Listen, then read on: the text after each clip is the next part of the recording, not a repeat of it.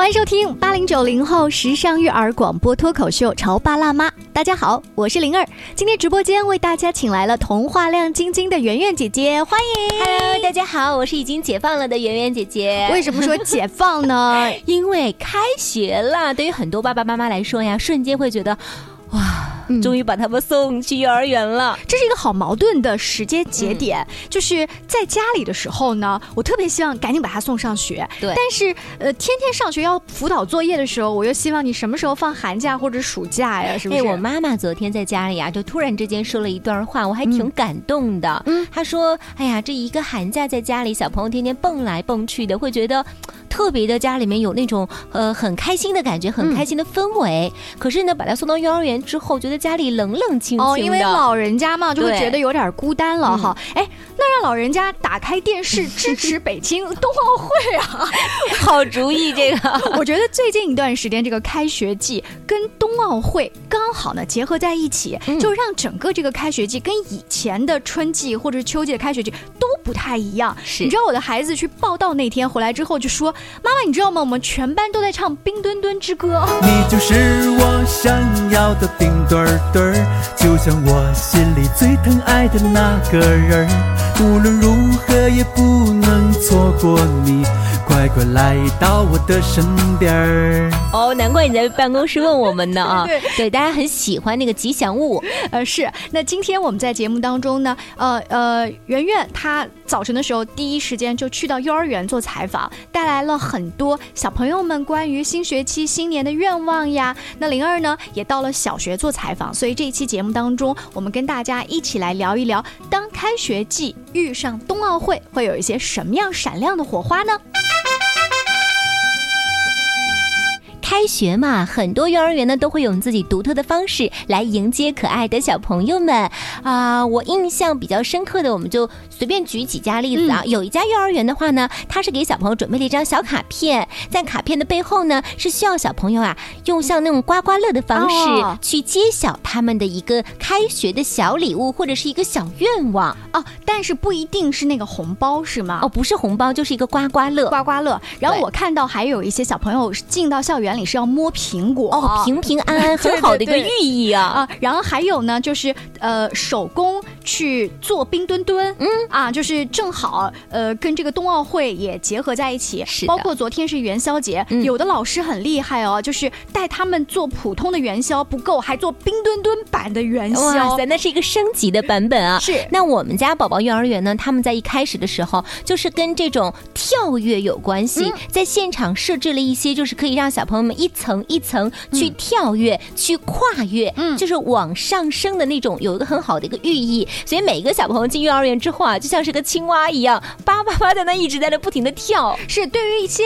幼儿园的小宝宝来说，他们可能不太能够理解，比如新年、新学期或者怎么样。但是当我们问到你的新年有什么愿望，新学期有什么愿望的时候，哇，那小嘴巴巴的说的可流利了。我们一起来听听幼儿园的小宝宝们，他们都有什么新年愿望呢？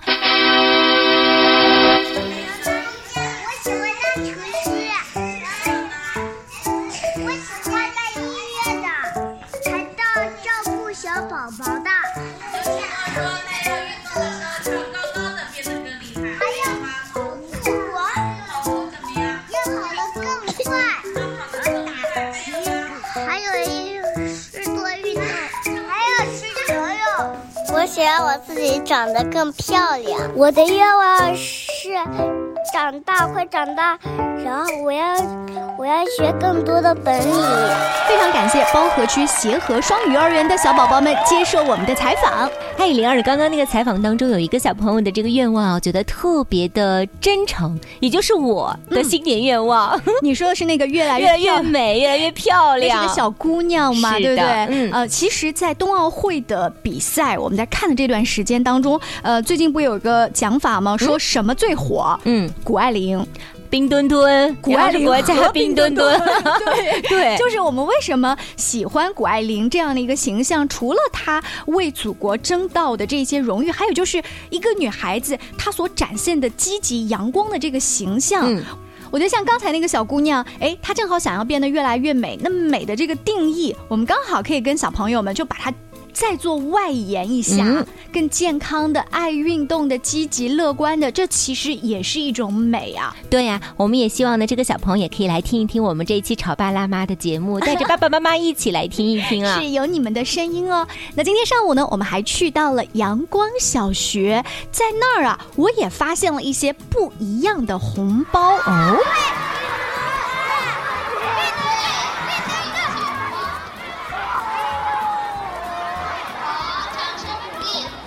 刚才灵儿放录音的过程当中啊，我就是感受到这个现场非常的火爆，但是他具体在说什么，我我没有太清楚我跟听说，嗯，全校的同学都在积极的举手说要抢答题目。哦其实是他们在开学典礼的时候呢，用了一个冬奥知识竞赛。嗯，答对的小朋友有机会得到一个红包，但是红包里面又是一些什么样的礼物呢？我们一起来听一听阳光小学德育处的李老师给大家介绍一下这样一个有趣的活动创意。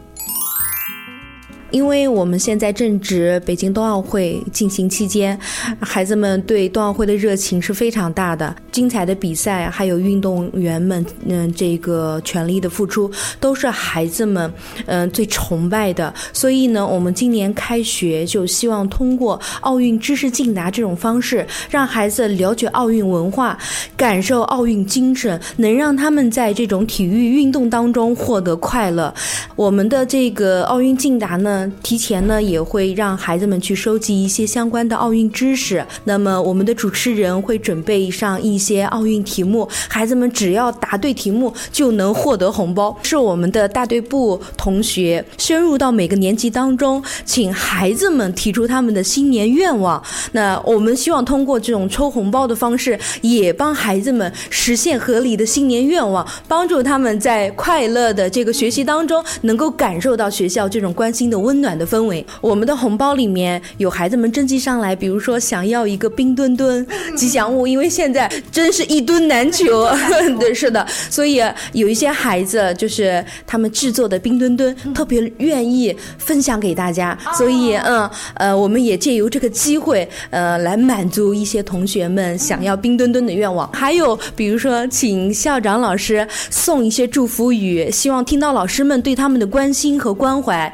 嗯、还有的同学呢，想要参与到我们大队部的工作当中，有这样一次体验的机会，我们也特别乐于愿意让孩子们加入进来，体验学校的这种工作环境和老师们待在一起的感受是什么样子的。我来当一天小老师，也有值日生的感觉啊，对对对，也是这样的感觉。还有的孩子，比如说想和班主任老师亲近，班主任老师的一个拥抱；还有的孩子特别喜爱阅读，所以他的愿望是和图书有关，希望老师们能够呃帮助他们借阅到自己喜爱的图书。关于和孩子沟通呢，我是想先处理好彼此之间的情绪，然后再去搞定他具体的问题。我们家长经常在一起讨论，怎么样从小才能培养好他的学习习惯我是后。来通过学习才发现，孩子行为背后是有另外一种需求的。陪你一起吐槽养育熊孩子的苦，陪你一起追忆曾经自己的小世界。八零后时尚育儿广播脱口秀，潮爸辣妈。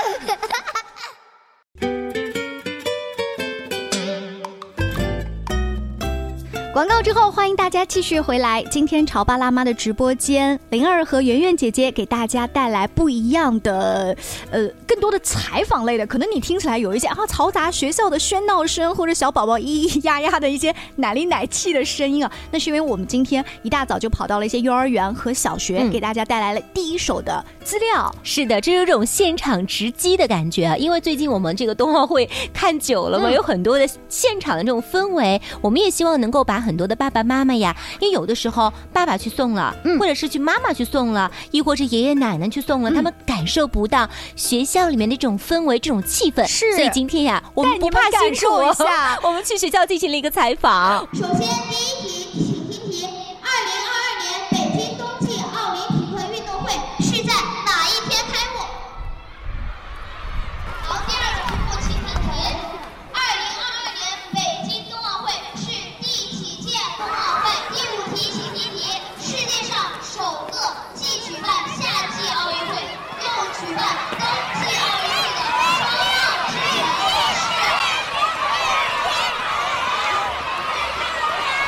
大家放一小段今天上午学校哈，就这个大队委的同学在提问的时候，呃，孩子们积极在回答的这样子的一个声音。嗯，其实。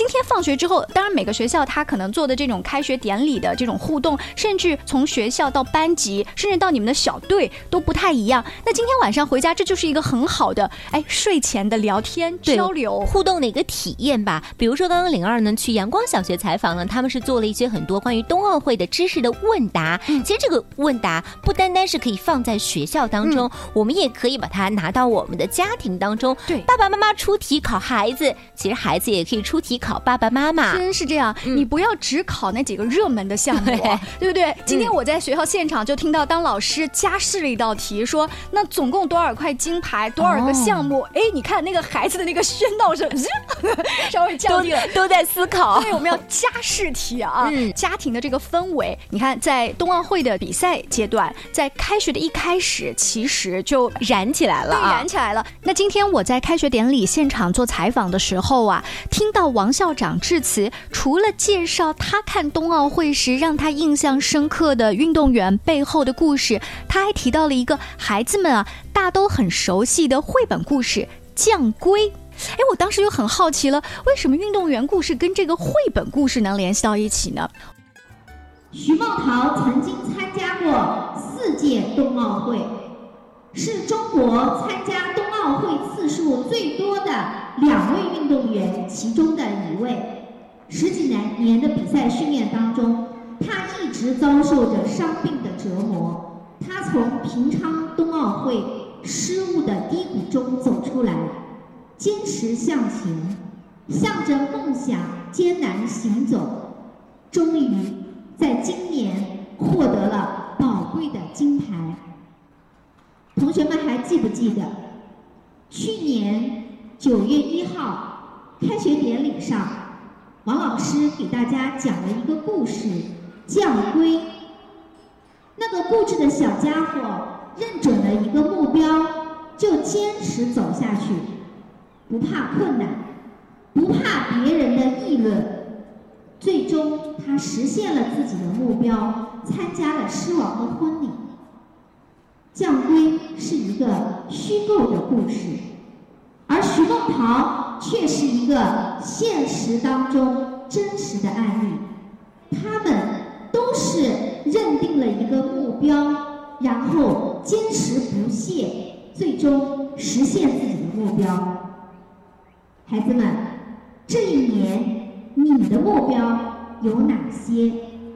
希望你们不管遇到什么困难，都能坚持，拿到你的。最佳进步奖，创造属于你的奇迹，抓住你的未来。祝愿全体同学新的一年健康成长，学业进步，天天向上，心想事成。谢谢。王校长的本意是呢，因为有一个目标在那儿，所以不管是运动员还是这只倔强的小乌龟，最后经过努力。总可以达到目标。是呀，我觉得当校长抛出这样一个问题之后，很多孩子们呢也都会好好的来想一想，那新的一年、新的学期，我们的目标又是什么呢？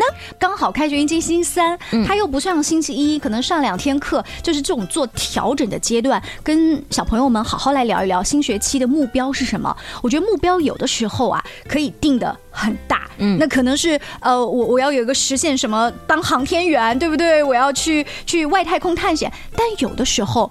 目标又可以定得很小，我个人理解那个叫梦想，嗯，但目标可能是更好落实的，所以在聊天的时候是可以跟孩子去把它，嗯，分门别类的探讨一下。在节目当中呢，我们也采访到了一位嘉宾老师，听听他专业的意见，在新学期开始的时候要怎么样陪着孩子一起聊天，建立这种脚踏实地的目标感，以及落实到实处的学习小计划呢？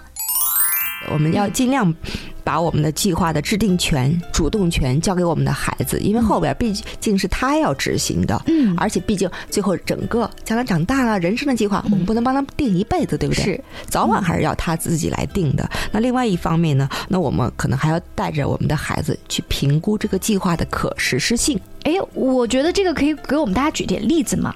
比如说，我们帮着孩子来分析一下，你制定这个计划的难度系数啊。嗯嗯，你每天一共二十四小时，嗯你打算拿多长时间来睡觉，对不对？